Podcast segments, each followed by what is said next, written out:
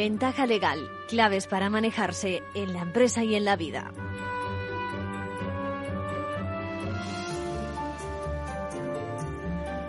Bienvenidos a Ventaja Legal, ese baño de cultura jurídica que nos gustaría calase en nuestra sociedad, donde, como pueden comprobar cada vez que acudan a un medio de comunicación, los asuntos jurídicos aparecen en primer plano, ya sea prensa, televisión, redes sociales. Bueno, hoy son protagonistas desde el escándalo de corrupción, blanqueo de dinero, eh, asociación para delinquir que presuntamente se atribuye a la vicepresidenta en en la Unión Europea, hasta el caso que se pueden encontrar cualquiera de ustedes en la calle, porque algunos de los malos se han inventado ese delito consistente en colocar en los parabrisas de nuestros vehículos aparcados una simulación de multa que cuando nos interesamos por el pago o por la infracción, bueno, nos lleva a un entorno electrónico vía el código QR que aparece, que se pueden imaginar que no tiene nada precisamente de bueno. Tenemos también que comentar en ventaja legal las cifras que nos facilita la justicia sobre el número de conflictos, de pleitos que maneja. Recuerden que la semana pasada hablábamos de cómo a través también de la justicia se divisaba un horizonte no sé, preocupante quizás desde el punto de vista económico. En definitiva, ya ven ustedes cómo todo pasa por el mundo legal. Incluso, incluso algunas, algunas cosas que no gustan demasiado al colectivo de jueces y magistrados. Tengo conmigo la declaración que la Asociación Profesional de Magistratura ha hecho en relación a esa reforma que se pretende para el nombramiento de magistrados del Constitucional. Luego lo comentamos. En nuestro capítulo Manual de Crisis me agrada eh, atender el comentario de un compañero letrado que propone que comportamos, compartamos con los oyentes algo así como un manual o como las pautas, de una forma sencilla, las pautas de lo que no hay que hacer cuando uno se enfrenta a una potencial infracción o una sanción, por ejemplo, en la empresa. ¿no? La verdad es que ambos coincidimos en que existe un cierto patrón de respuesta habitual de los clientes y propone que lo conozcan para que, para que puedan defenderse mejor. Luego lo hacemos. Bien, en nuestra sección del Consejo, una seguidora está alarmada por la proliferación de falsos profesionales, de falsas titulaciones de proveedores que se atribuyen ser agentes o que representan a primeras marcas y, que es mentira, ¿no? Le preocupa el tema porque dice que eh, en una de estas dice se produce algún problema, genera responsabilidad y me arrastra, leo textual, cuando es eh, soy la primera, dice a la que pueden haber engañado, ¿no? También contaremos con la actualidad de mano de los compañeros de la abogacía que además traen un tema que luego ampliaremos y es fundamental para entender la labor de los abogados. No sé si se acordarán de que un año atrás más o menos les comentamos que una directiva europea podría conculcar el derecho que todo cliente tiene, ojo, el cliente ¿eh? a que se mantenga en secreto las conversaciones, los asuntos que pone en manos de su letrado. El caso es que la Unión Europea, en su afán de acabar con determinados fraudes esencialmente relacionados con temas fiscales, pretendía que el abogado tuviera obligación de comunicar también a la Administración tributaria correspondiente esos planes, esas estrategias que hubiera diseñado y aceptado el cliente. ¿no? Evidentemente, eso va contra la misma esencia de la función del abogado y acabamos de conocer la resolución del Tribunal de Justicia de la Unión Europea que aclara que dicha obligación no incumbe al profesional del derecho que asista precisamente al cliente. Lo escucharemos, escucharemos las palabras de Jesús Pellón Fernández Fontecha, abogado y presidente de la Subcomisión de Prevención de Blanqueo de Capitales del Consejo General de la Abogacía. Y preocupados eh, por cómo también eh, tenemos que afrontar las personas vulnerables, y en esto de vulnerable me meto yo el primero, eh, vulnerable en calidad de no experto en temas digitales, informáticos, ciber, que se dice. Digo, preocupados por cómo afrontar estos temas y viendo la buena acogida que tiene entre los oyentes, se nos ha ocurrido trazar las bases de lo que pueda ser un curso, una guía, para no dar facilidades, por lo menos, a los, a los malos. ¿no? De ella vamos a hablar luego con Gabriel Araujo, experto informático, forense, en la segunda parte también de nuestro programa. Ahora vamos, vamos a dar comienzo con la actualidad de la abogacía.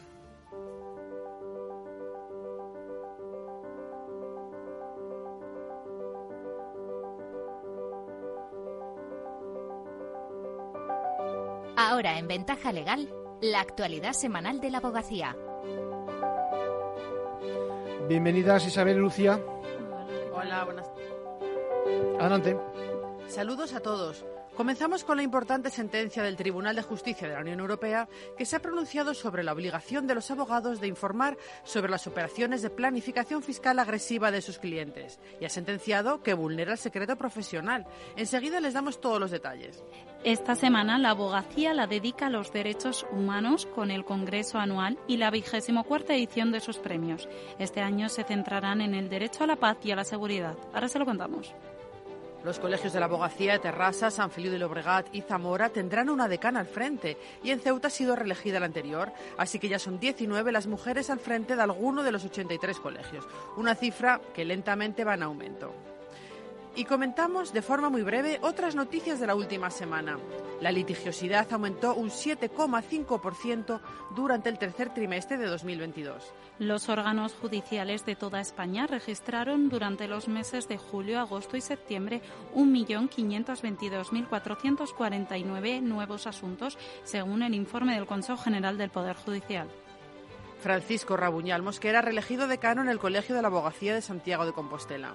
Continuará al frente de la corporación hasta el 2027. Ha anunciado que seguirá apostando en esta nueva etapa por la formación continua de los colegiados. El Colegio de Valencia cierra 2022 con una exposición sobre el centenario de la colegiación de Ascensión Chiribella. La muestra sobre la que fue la primera mujer colegiada en España está abierta en la Ciudad de la Justicia hasta el próximo viernes 16 de diciembre.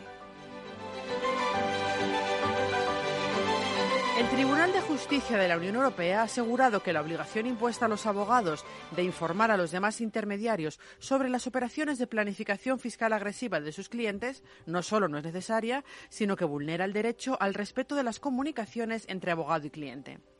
En una sentencia del 8 de diciembre de 2022, el TJUE anula parte de la directiva conocida como DAC 6 sobre el intercambio automático y obligatorio de información en el ámbito de la fiscalidad en relación con los mecanismos transfronterizos sujetos a comunicación de información.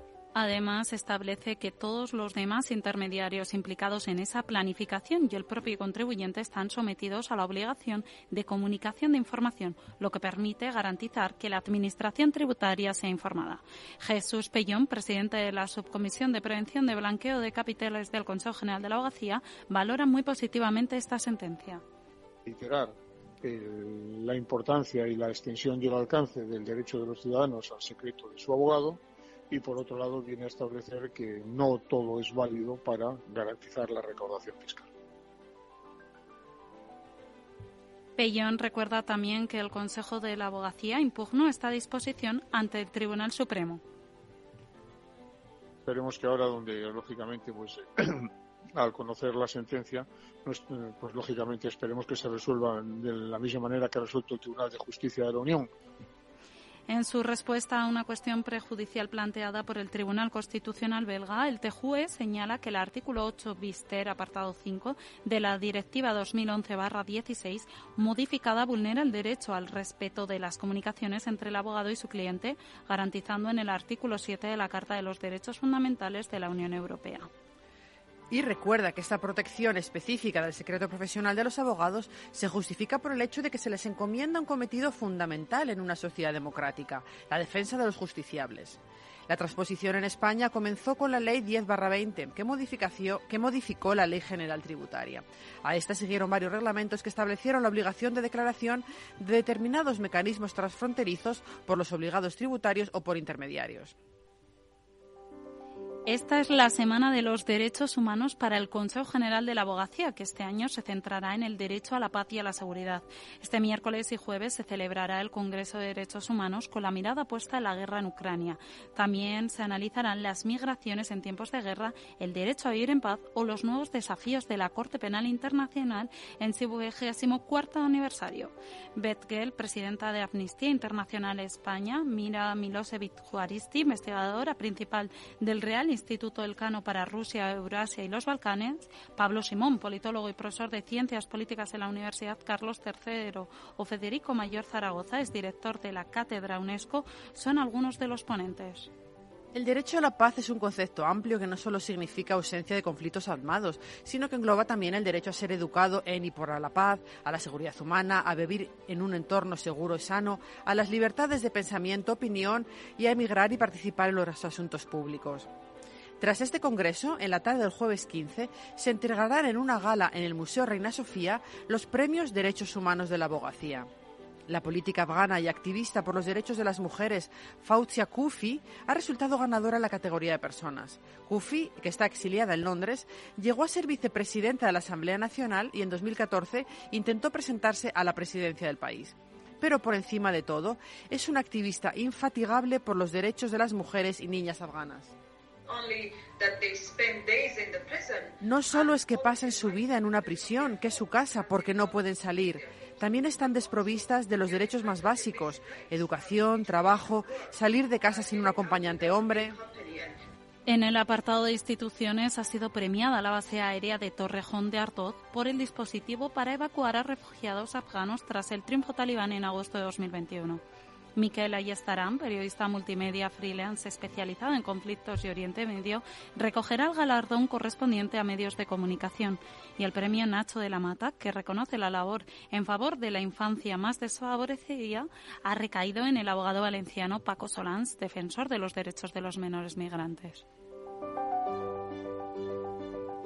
Nuevas decanas para la abogacía Tarrasa, San Feliu de Llobregat y Zamora. Carmen Oriolfita, Esther López Ferreras y Ana Martín García estarán al frente de estas entidades.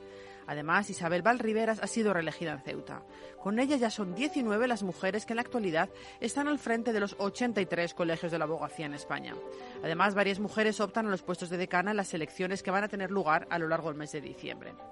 El número de mujeres al frente de los colegios va lentamente en aumento y representan actualmente un 22%. Cifras en línea con las arrojadas por un reciente informe de la International Bar Association que afirma que solo el 31% de los puestos de responsabilidad en el sector legal están ocupados por mujeres. En el sector público se observa el porcentaje más alto de mujeres abogadas en puestos de responsabilidad con un 38%. Le sigue de cerca la judicatura con un 37% de representación en los puestos más altos y en último lugar quedan los despachos de abogados con un 28% de los puestos de autoridad ocupados por ellas. Además de que su proporción en los consejos de administración es de apenas el 24%. Por ello, Victoria Ortega, presidenta de la Abogacía Española, afirma en el prólogo de este informe que es urgente persuadir a las mujeres de que tomar responsabilidades colectivas ha dejado de ser una cuestión de ambición personal para transformarse en un eslabón esencial de la reclamación de justicia colectiva. Y vamos ya con el abogado de la semana. ¿Quién es Lucía? Es Jorge Ramos Guerra. Ha conseguido que un juzgado de Madrid condene a la aerolínea Emirates a pagar a una familia 37.700 euros por la falta de asistencia tras el retraso de su vuelo y la consiguiente pérdida de un tour por el sudeste asiático. Ramos afirma que estamos ante la suma más cuantiosa frente a una aerolínea. Ante el retraso, la aerolínea no cumplió su obligación de trasladar a los pasajeros. Los magistrados le reprochan su inactividad al no ofrecer ni viaje alternativo ese mismo día ni hacerse cargo del alojamiento ni sufragar los gastos de manutención, dejando a la familia en una situación de abandono. Además, tendrá que indemnizarle con 3.000 euros por daños morales y pagar las costas. Los afectados solicitaron a la aerolínea una reubicación en el menor tiempo posible para poder iniciar un tour de vacaciones por Vietnam, pero la compañía se negó y les dijo que podrían viajar en tres días. Ante la imposibilidad de incorporarse al plan de viaje, la familia renunció al viaje y regresó. Jorge Ramos.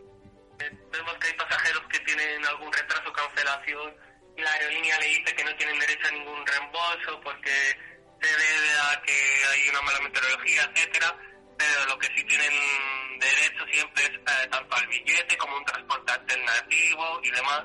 Y en, muchas cosas la, en muchos casos las aerolíneas ni facilitan ese transporte alternativo y les atienden a los pasajeros. Entonces yo animo siempre a, a cualquier pasajero que sufra algún hecho similar que si no le da la aerolínea lo que tiene derecho, que, que reclame. Enhorabuena al abogado y a la familia afectada. Hasta la semana que viene. Gracias Isabel, gracias Lucía.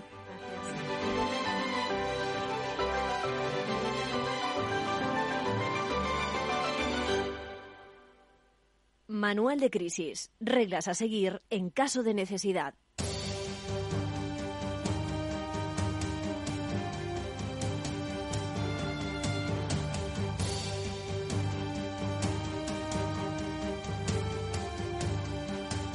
Bien, hola, soy Manuel, abogado especializado en Derecho Administrativo Dice, me entero de vuestro programa porque me lo recomienda un cliente. Enhorabuena. Bueno, así empieza eh, su carta un compañero. Me alegra especialmente que, que, me, que me pregunte precisamente o que quiera colaborar un compañero. Dice, asisto habitualmente a empresas que reciben sanciones por infracciones que han cometido o que dicen las administraciones que han cometido y en varias ocasiones he querido entender que has dicho que los presuntos infractores, según tu opinión, bueno, pues muchas veces actúan de la misma forma, ¿no? Intentando descargarse en los expedientes que les abren. Esta, esta es mi percepción, de hecho, por eso me dice el cliente que iba en sintonía con lo que tú me dices y, te mando esa línea, ¿no? Bueno, dice, estoy de acuerdo, tengo la misma sensación eh, y no estaría de más que compartiéramos con tus oyentes un poco esta teoría que hemos fraguado con nuestra práctica. Gracias por tu programa. Bueno, primero gracias a ti, gracias a ti Manuel y al cliente por recomendarnos. Bueno, a, ver, eh, no es que siempre se actúe igual desde la empresa, ni mucho menos, pero tú sabes, eh, como yo, que vemos ciertas pautas, tendencias propias de la profesión, del ser humano, que no son bueno, no, tienen por qué coincidir 100%, pero muchas veces son, son las mismas, ¿no? Y cuando llevas volumen de casos, pues se repiten, ¿eh? No es el 100%, repito, pero hay cierta frecuencia. Bien, el escenario que dibujamos ocurre cuando, por ejemplo, se incoan diligencias por la comisión presunta de un ilícito o se abre un expediente en caso de que la cuestión quede solo a nivel administrativo. Eh, fíjense, el, investigador, para informarse acerca de si ha cometido o no esa infracción, siempre pide, primero, que se demuestre el tipo de control puesto en marcha para que no prolifere el perjuicio o la infracción cometida, por ejemplo, que no prospere la contaminación.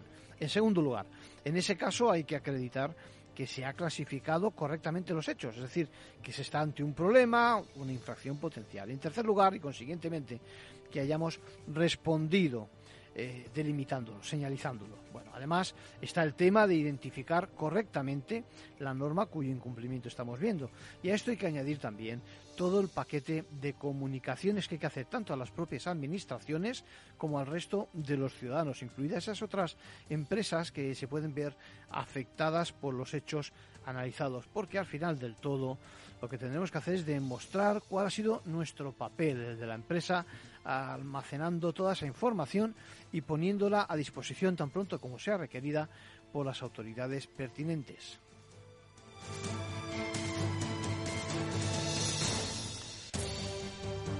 Bien, así que, así que sí, Antonio, prácticamente estoy repitiendo lo que tú me dices en la carta. Es cierto que con esos patrones, o mejor dicho, no siguiendo esos patrones, pues podríamos perfectamente, tanto tú como yo que trabajamos en esa materia, crear, diríamos, un, un manual de lo que no hay que hacer, o mejor dicho, de lo que habitualmente nos encontramos que no hace correctamente el cliente, esa empresa que se ve en esas situaciones.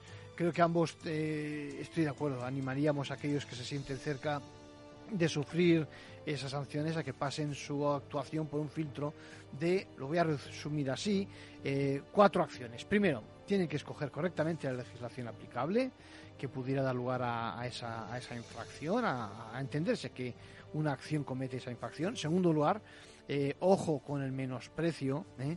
Eh, anudar la calificación correcta de los hechos al amparo de la ley. No nos apliquemos esa tendencia de pensar que no pasa nada, que nos vamos a librar, que con algunos argumentos que inventamos o, aun siendo reales, pues no son, digamos, de corte jurídico y por lo tanto no son, no son de peso y no, y no nos sirven. En tercer lugar, poner atención en el tipo de controles que ponemos en marcha para paralizar que se repita la infracción. Y, bueno, y cuarto ya diríamos manejar correctamente todo ese capítulo de avisos, alertas y comunicaciones en general a terceros, incluidas las administraciones y demás.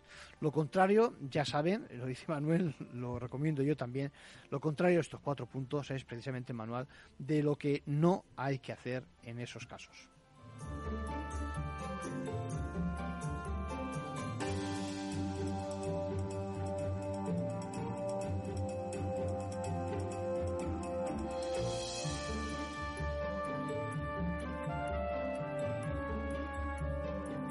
Y por último, un consejo a título personal de nuestro abogado Arcadio García Montoro. Bueno, y Ana nos pregunta, lo adelantaba antes que desde Barcelona, dice, ¿cómo puede actuar, cómo puedo actuar, dice ella, textual, frente a los falsos profesionales que tanto proliferan estos días. Dice, hay veces que me involucran a mí, en mi pequeña empresa, no quiero acabar siendo responsable de algo de lo que no participo porque pudiera contratar a alguno de ellos sin ser consciente, ya que me han engañado precisamente a mí también, ¿no? Bueno, en el resto de su correo nos dice que ya está en el sector de la construcción, que detecta falsos representantes, que no son agentes de las empresas, cuyos productos tienen cartera, hasta quienes, por ejemplo, hacen proyectos que no están firmados por licenciados o quienes tengan el grado correspondiente, por no hablar de, y esto es importante, ¿eh?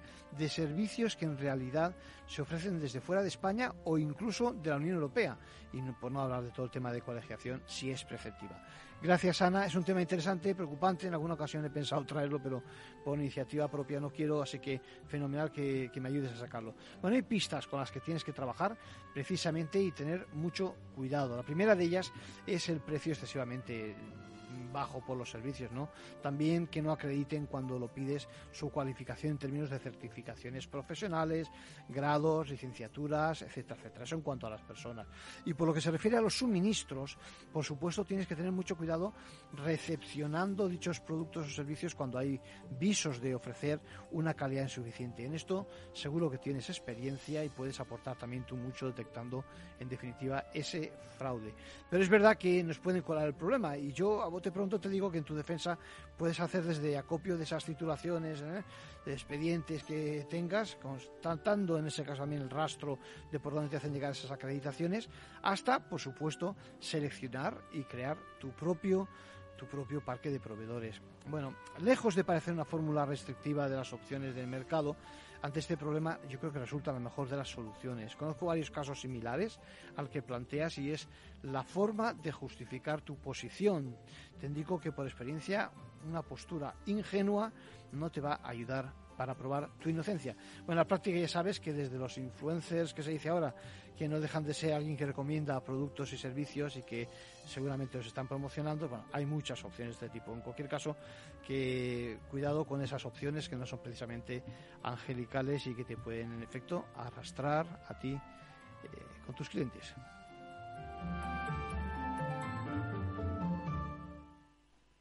¿Qué es ir más allá? Con Arval podrás llegar donde te propongas de la forma más sostenible y darle a tu empresa todas las soluciones de movilidad que necesite, asesorando con las mejores opciones de movilidad para las distintas necesidades de tu flota, con vehículos electrificados, bicicletas, coche compartido. Arval, la transición energética arranca aquí. Más información en arval.es. Vida Riesgo. Cubierto. Es muy simple asegurarse con el Betia. Simple, claro, el Betia. Capital Radio, Madrid, 103.2. Disfruta de la mejor cocina gallega en Montes de Galicia. Todo un clásico moderno en el barrio de Salamanca. Disfruta de la variada dieta atlántica, de las mejores carnes y pescados tratados con respeto y transparencia y regados con una de las mejores bodegas de la zona. En grupo, en familia o en pareja, Montes de Galicia te ofrece el espacio perfecto en cada ocasión. ¿Sabes cuál es el mejor dial para escuchar Capital Radio?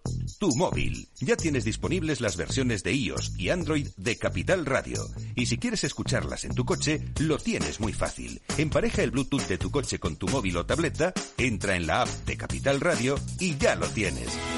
Escucha Capital Radio en digital. Y si te preguntan qué escuchas, no lo dudes. Capital Radio.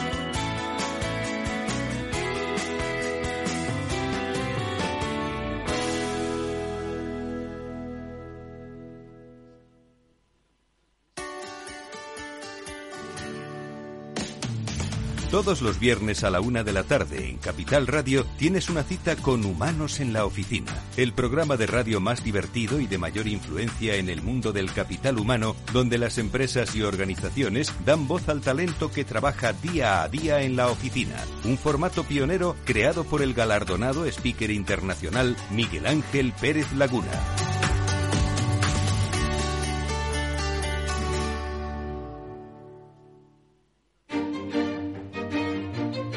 Valor Salud. Tiempo de salud. Su actualidad, sus personas, sus empresas. Todos los viernes a las 10 de la mañana en Capital Radio, con Francisco García Cabello.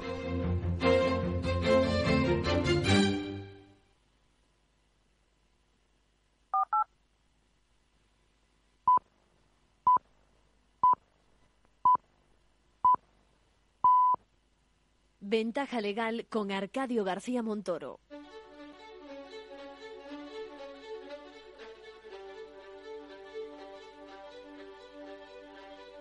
La entrevista, escuchar, es compartir conocimiento. Como les adelantaba, hoy vamos a hablar de lo que podemos perfectamente denominar la quinta esencia de, la abogacía. Es decir, tenemos que hablar del secreto profesional.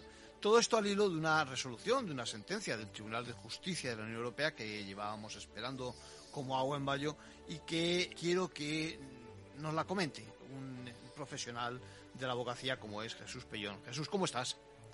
Muy bien, muy bien, estupendamente. Pues me gustaría eso, que hablásemos de esta resolución de la que hablamos ya yo creo que hace un año y que, y que al final lo que viene a definir es eh, cuánto estamos o no obligados los profesionales del derecho para informar a la administración, en este caso pública, a Hacienda, acerca de determinadas eh, pues operaciones de planificación fiscal.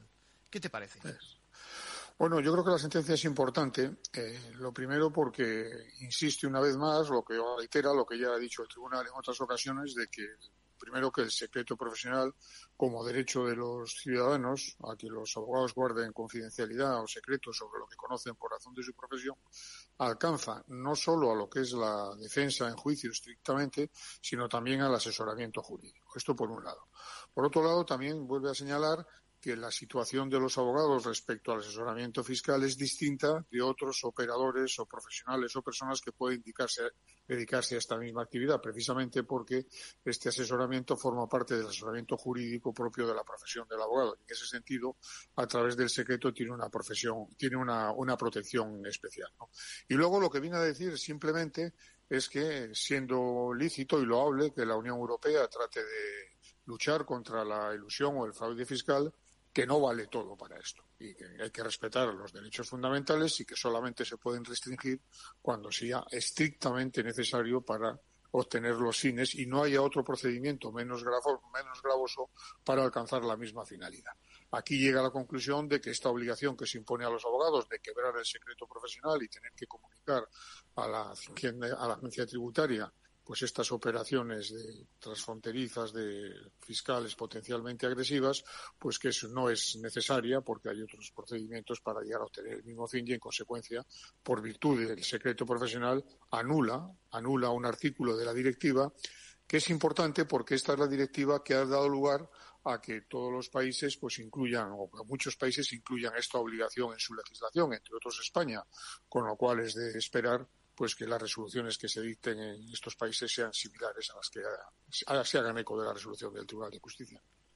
Está claro que eh, Europa tiene interés precisamente en que se produzca ese, esa cooperación administrativa ¿no? en el ámbito de la, de la fiscalidad pero está también claro que distingue, por lo tanto, entre lo que es el, profesional letrado y otro tipo de profesiones, incluso al propio, digamos, al propio administrado, cuyas cuentas, cuyos servicios ofrece el profesional. ¿Es así?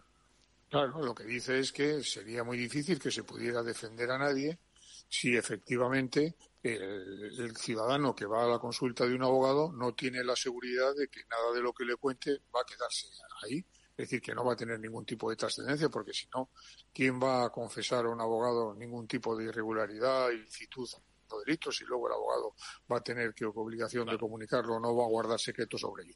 entonces dice, en fin, esto que es la esencia del derecho de defensa, pues eso hay que mantenerlo y aunque efectivamente, como todos los derechos, no es un derecho absoluto, que puede ser limitado, pero dice que puede ser limitado excepcionalmente, y cuando no exista otro procedimiento, método o forma para obtener fines que sean igualmente lícitos o loables como el que se pretende con el secreto.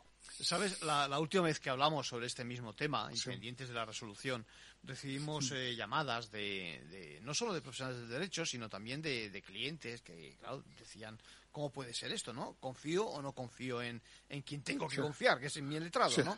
Y, y, estábamos pendientes de eso, de si, de si la transposición de esa ley, creo que es la 10, 2020, ¿no?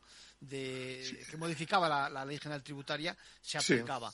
¿Significa esto que ya no se aplica esta ley? ¿Cómo queda exactamente a nivel nacional el, régimen? Bueno, a nivel nacional nosotros tenemos interpuesto un recurso contencioso en el Tribunal Supremo precisamente contra la, contra la transposición eh, que hizo el gobierno español de esta directiva y en consecuencia, claro, como la obligación que se imponía a los abogados estaba basada precisamente en este artículo de la directiva al anularse, pues lógicamente, lógicamente ahora esta obligación no se puede exigir a los abogados porque ya hay una resolución que, que dice que no, que, es, que esto es, ilícito, que es nulo.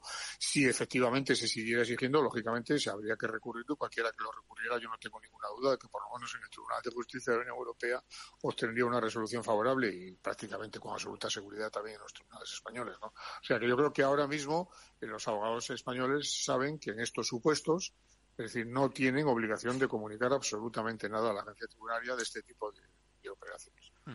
en, el, texto, Jesús, en el texto de tanto del Tribunal Europeo como en general, estamos barajando conceptos como operaciones de, de planificación fiscal, agresiva de los clientes. Esto a mí me, me, me, me chirría un poco, ¿no? ¿Qué te parece? Sí, te digo, ni tan siquiera es agresiva, porque acaba de potencialmente agresivas, es decir, que pudieran llegar a ser agresivas. Es decir, una cosa es que, es que hay que tener en cuenta hay dos cosas. Hay una actividad ilegal, que es la que hay que perseguir, y luego hay una actividad, hay una actividad legal que no hay por qué perseguirla. Es decir, la primera obligación que tiene un asesor fiscal, en este caso el abogado, es de asesorar a su cliente en el sentido que dentro de las distintas eh, oportunidades que ofrece la normativa fiscal, elegir la que le resulta más favorable, porque esa precisamente es el asesoramiento bueno del profesional. Porque lo, lo, que sería absurdo es que las personas, una persona fuera donde el abogado para hacerle una consulta fiscal y que le asesorara de la manera que le resultara más perjudicial. Esto no tiene sentido.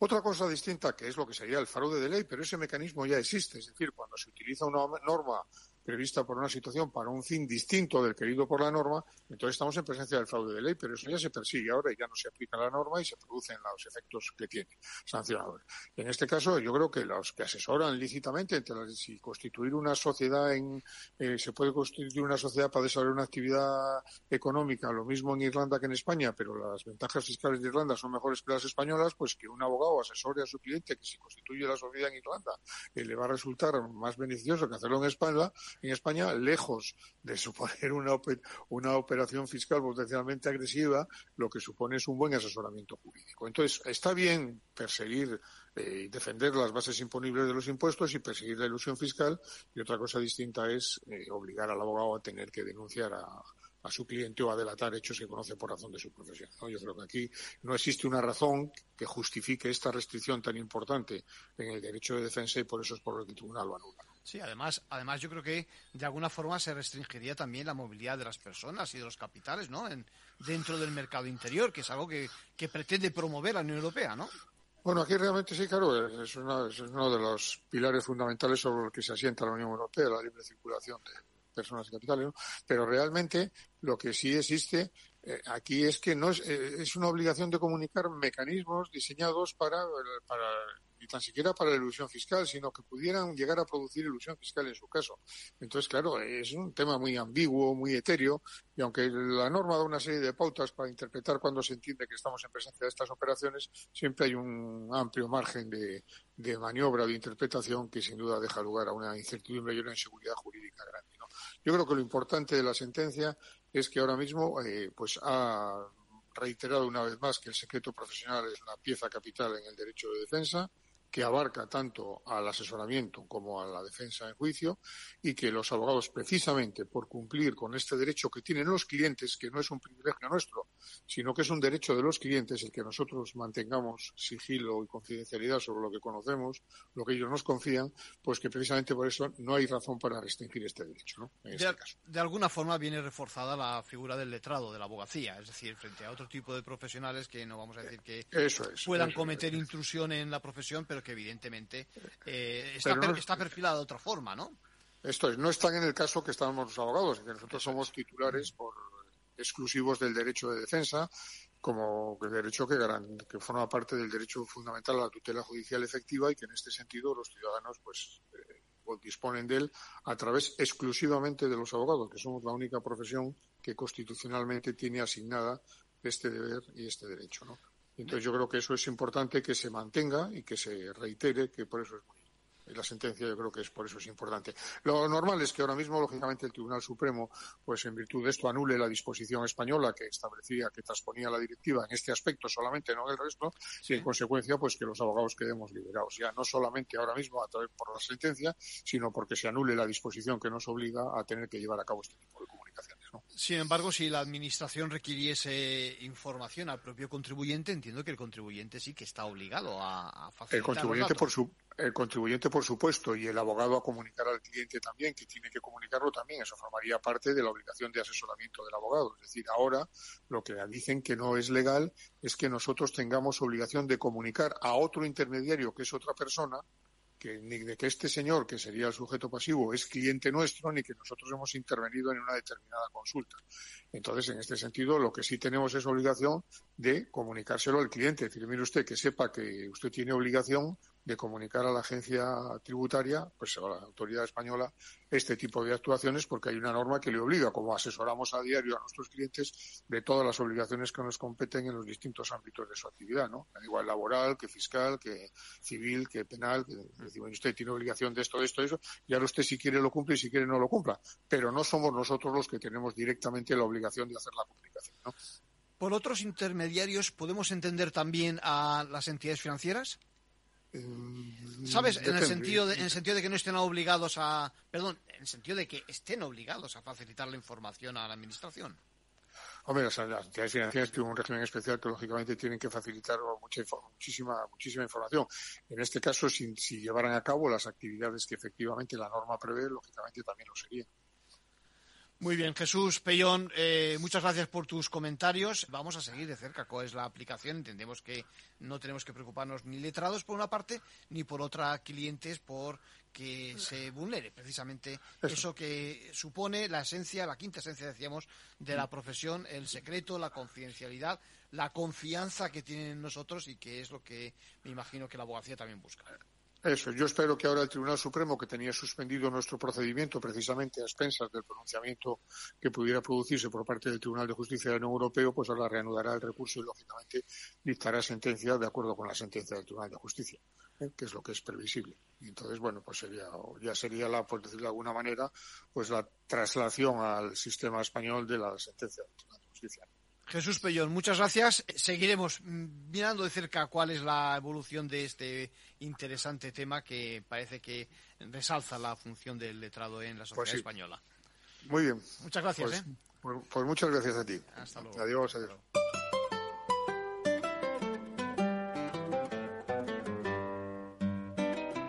La estafa de la semana.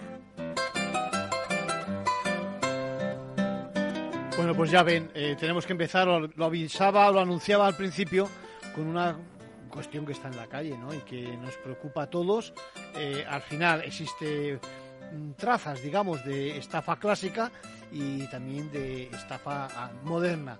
Mm, Por decirlo de alguna forma, de esa manera tenemos con nosotros a Gabriel Araujo. ¿Cómo estás, Gabriel? Hola, buenos días. Encantado. nuestro experto informático. ¿Y qué te parece? Es decir, realmente están colocando en los parabrisas de nuestros coches una cosa que, digamos, un papelito que tiene apariencia de, pues precisamente de eso, eh, de multa, de infracción, de notificación, pero que en realidad no lo es. Y nos cazan no solo porque eh, paguemos o no paguemos por la forma que sea, sino porque lo que hacemos es, déjame que lo diga así, chupar un código QR y a Claro. partir de ahí ya no sabemos dónde nos metemos. ¿Es así? Sí, exactamente. Bueno, el boletín de denuncia no tiene nada que ver con la realidad, aunque sí en lo que tiene que ver con las letras, en el caso del Ayuntamiento de Madrid. Esto está ocurriendo específicamente en Madrid. Está cayendo muchísima gente en esta estafa, Arcadio, pero no es de descartar que ocurra también en otros municipios de Claro, toda España. claro. Así Sí, que sí, sí. máxima alerta y el principal indicativo es que el boletín de denuncia no viene ni con la fecha ni con la hora de la presunta infracción. Y dicen cosas, pues, por ejemplo, estacionar en doble fila o eh, estacionar sobre el bordillo, aparcar sobre el bordillo de la acera, en fin, cosas que normalmente se hacen, pero bueno. Hasta, hasta ahí eh, cualquiera, digamos, podríamos sentir curiosidad y, caer. ¿eh? Lo que pasa es que luego nos enganchan porque precisamente en la parte, digamos, ciber o electrónica o lo que fuera, acabamos en donde no queremos, ¿no es así? Sí, además, mucho cuidado porque el código QR lo que lleva es directamente a una URL, un enlace malicioso, directamente visitando ya ese enlace, nos descargamos ya las cookies cuando lo damos el consentimiento y ya ahí tenemos el malware. O sea, solamente ya ni siquiera eh, haciendo ningún tipo de operación ni con tarjeta ni con nuestros datos. Déjame que es como un enlace directo a, digamos a, lo que nos meten dentro o a lo que nos pueden sacar, digamos, de, nuestro ordenador. Claro, porque al visitar ya estamos habituados al aceptar determinadas cookies, pero ya esas cookies son maliciosas. Entonces ya estamos al aceptar realmente no son unas cookies, realmente estamos aceptando la descarga de software malicioso. El ayuntamiento leo textualmente dice ningún boletín en este caso el de Madrid, claro, de denuncia de policía municipal, agentes de movilidad, controladores del servicio de estacionamiento regulado, incorpora códigos QR. Evidentemente, eso es una pista. Por lo tanto, ojo, atención a esos códigos QR. Yo más de una ocasión, cuando he ido a un, digamos, a una cafetería, etcétera, he visto tanto código QR, por una parte digo, bueno, pues igual merecen confianza, ves el menú, etcétera, pero por otra parte he pensado lo que dices tú, es decir, ah, no sabes dónde te metes. ¿eh? Claro, es una pena, porque la verdad es que el código QR es muy, muy, sencillo, es una maravilla a nivel de tarjeta de visita, por ejemplo, ya directamente con el código QR lo insertamos un contacto con todos sus datos en nuestra agenda, en fin, tiene muchas aplicaciones muy útiles, pero lamentablemente lo que pasa con la ciberdelincuencia es esto. ¿no? Bien, yo quería que hablásemos hoy también de, directivas. Eh, directivas, la, la NI, que se dice NI 2.0, ¿no? Donde eh, eh, realmente lo que vamos a ver, por, la parte jurídica, digamos, ¿eh? no en cuanto a contenido tecnológico, que ese es el que controlas tú, eh, lo que hace es que puede atribuir sanciones, ¿eh? no solo a la empresa, sino directamente también a los ejecutivos que no tengan esa planificación. ¿Qué me dices sobre eso? Bueno, está realmente levantando mucha polvareda esta directiva y realmente es sorprendente porque además hace mucha autocrítica con respecto a las políticas de ciberseguridad que viene implementada la Unión Europea del año 2016, que fue el primer NIS, el, el año 2016, y que recordemos España tardó más de dos años en transponer esa directiva y precisamente lo que apunta es a un fallo total de las directivas con respecto al tema de redes y los sistemas de información, ¿verdad? Eh, lo que se hace autocrítica es con respecto a la falta de coordinación de los Estados miembros, la falta de ciberresiliencia, digamos, también entre los Estados miembros, la falta de armonización y entonces realmente entra como un elefante en la cacharrería esta, porque directamente eh, impone ya a los estados que deban eh, sancionar a aquellas empresas que son descuidadas con la cuestión de la ciberseguridad y afecta a los tres sectores económicos, el primario, el secundario y el terciario. Está claro que hablamos de seguridad en proveedores. Eso es una obligación que eh, tenemos que imponernos desde la empresa, ¿no? Es decir, que eh, debemos de ser líderes desde la empresa para que aquellos que son los que nos suministran, entiéndeme, pues eh, digamos reúnan una serie de requisitos también en esta materia, ¿no? La cadena de suministro, ¿no? Ahí, ahí permite fundamentalmente, digamos, esa crítica que decías tú antes, ¿no? Y además tenemos que combatir ese discurso que dicen a mí quién me va a atacar, yo, soy una pequeña empresa, una mediana empresa, complejos, y sin embargo recordemos la casuística realmente nos lleva a la realidad. Recordemos el, el principal exportador cárnico, JB, el, brutal, el, ciberataque que sufrió y fue a partir de un proveedor, de un pequeño proveedor que a partir de inyección de malware, pues eh, realmente contagió e infectó, digamos, todo el sistema. Así que eh, todos los medianos, pequeños y medianos empresarios también forman parte de esta cadena. Por lo tanto, ojo en dirección de la empresa. Eh, su papel y su responsabilidad fundamental en el cumplimiento de esas medidas precisamente y por lo tanto también eh, yo creo que hace una llamada también a, la colaboración entre eh, la empresa pública y la prensa privada, ¿no? Lo que decías tú antes. lo mismo que en la empresa, digamos, por vía de cualquier más pequeños proveedores no puede entrar ese, ese virus o ese, o ese problema, exactamente igual. Hace falta colaborar de forma pública y de forma privada para evitar esos, ¿no? Bueno, lo que más criticamos nosotros últimamente con la ley de teletrabajo y tal, que eso siempre la carga la desplaza los gobiernos a la empresa privada y luego a nivel público no, no se toman esas medidas. Yo, por curiosidad, otra vez he hecho el escáner a la web del Congreso y ha reducido algo las vulnerabilidades, pero siguen todavía. Digo una anécdota porque como aquí hemos dado la primera en, ocasiones, en efecto, pues quiero decirte que hoy, esta mañana, otra vez, y, bueno, he encontrado seis vulnerabilidades importantes, pero además importantes y fácil de, de, remediar, ¿no? Entonces, bueno, con respecto al NIS 2, a esta nueva directiva, eh, lo más sorprendente es que eh, aplica, eh, contempla la, no solamente la aplicación de medidas pecuniarias, sino también directamente la sanción para determinadas personas físicas, impedirles que puedan dirigir eh, tareas de gobernanza a nivel de ciberseguridad. Y eso es sorprendente, porque sí que esto es un intervencionismo importante, eh, muy grande. Yo creo que eh, desde Europa no se fían de que las transposiciones se produzcan ni rápido ni correctamente, ¿no? Da la sensación de que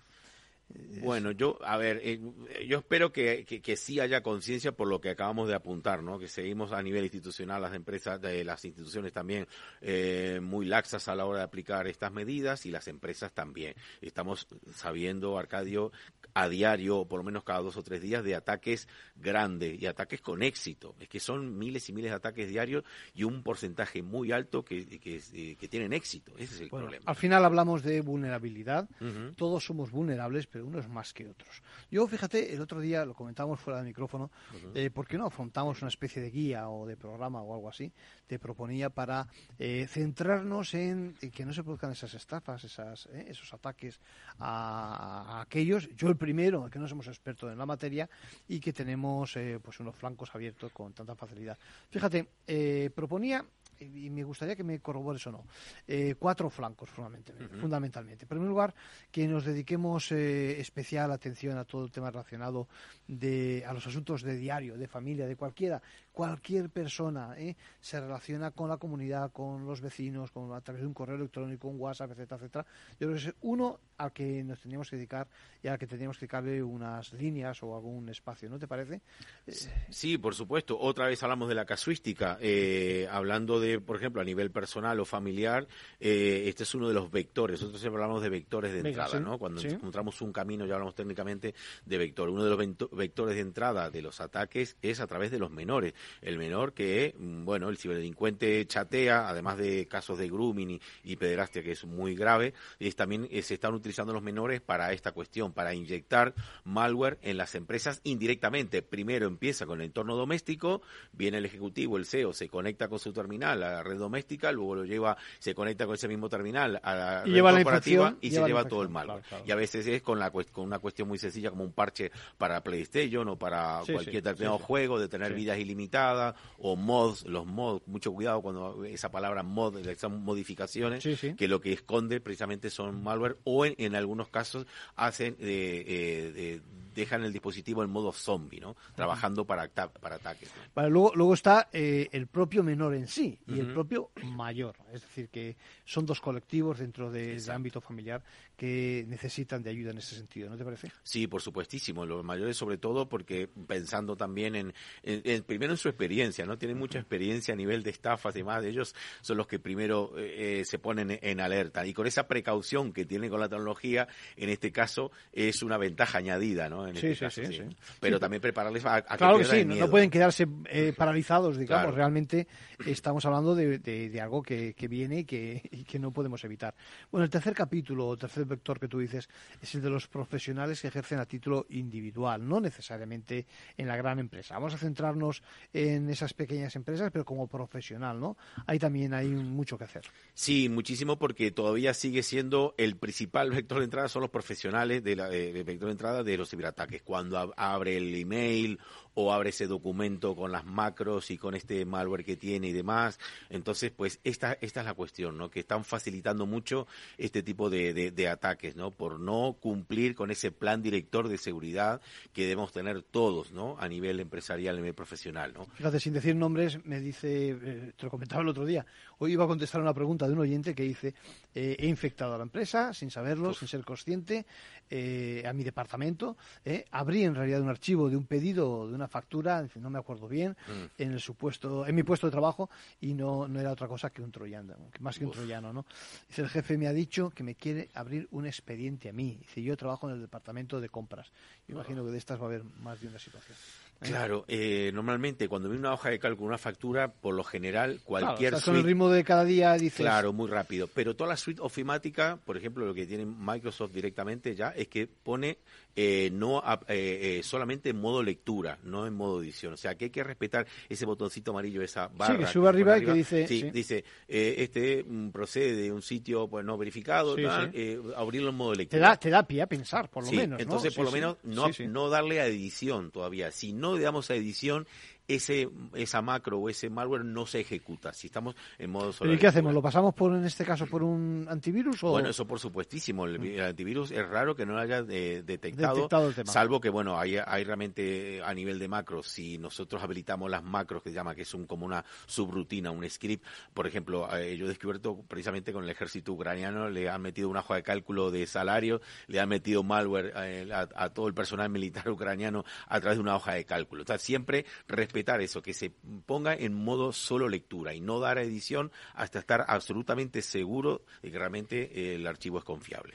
Bueno, el último capítulo es el de la empresa PYME, es decir, profesionales, pero que eh, forman nuestro tejido en España, pero eh, ya digo que, de alguna forma subestiman, como decíamos al principio, la función que tiene, ¿no? lo, digamos, lo informático, lo ciber, la seguridad, la diligencia de vida en esos temas, ¿no? Claro, es cierto que los delincuentes siempre apuntan a a la casa mayor, digamos, a la, a, la, a la, empresa más grande. Pero también es cierto que el pequeño y medio empresario, de, empresario debe darse cuenta que es a través de él que pudiera aprovechar ese delincuente para acceder a, ese, a, esa gran empresa, ¿no? Y puede perder el contrato, claro.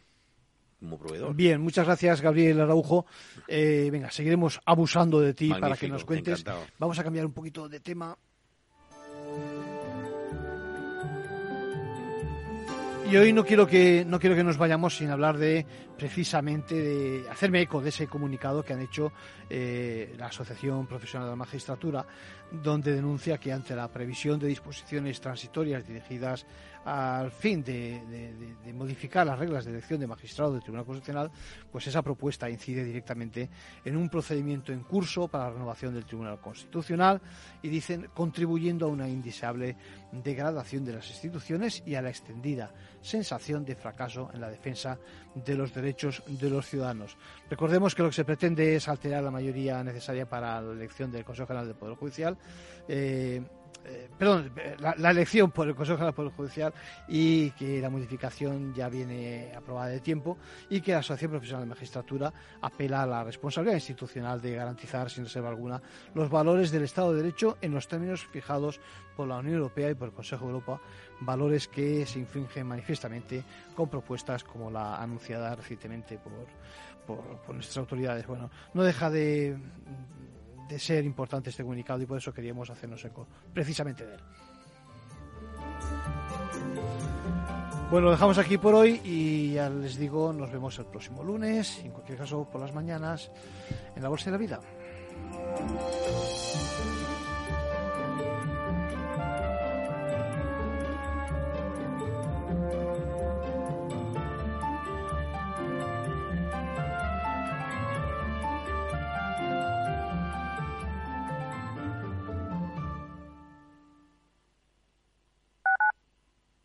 Madrid, 103.2 FM, Capital Radio. Información, análisis, previsiones, recomendaciones, todo lo que necesitas saber para tomar tus decisiones de inversión en Mercado Abierto, de 4 a 7 de la tarde con Rocío Arbiza, Capital Radio.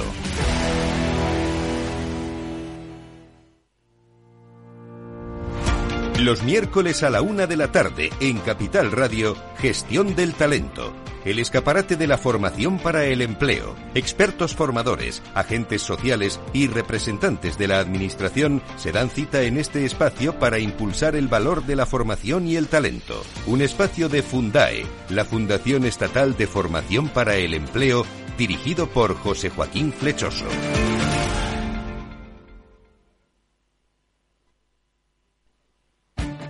Esto te estás perdiendo si no escuchas a Rocío Arbiza en Mercado Abierto.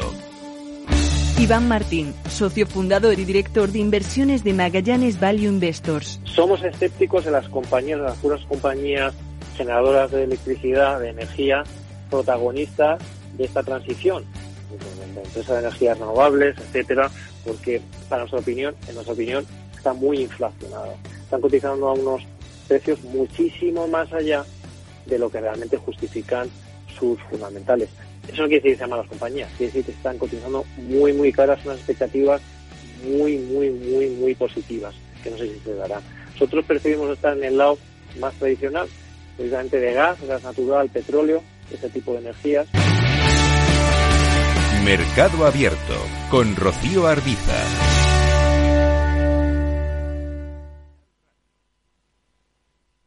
Capital Radio, la genuina radio económica.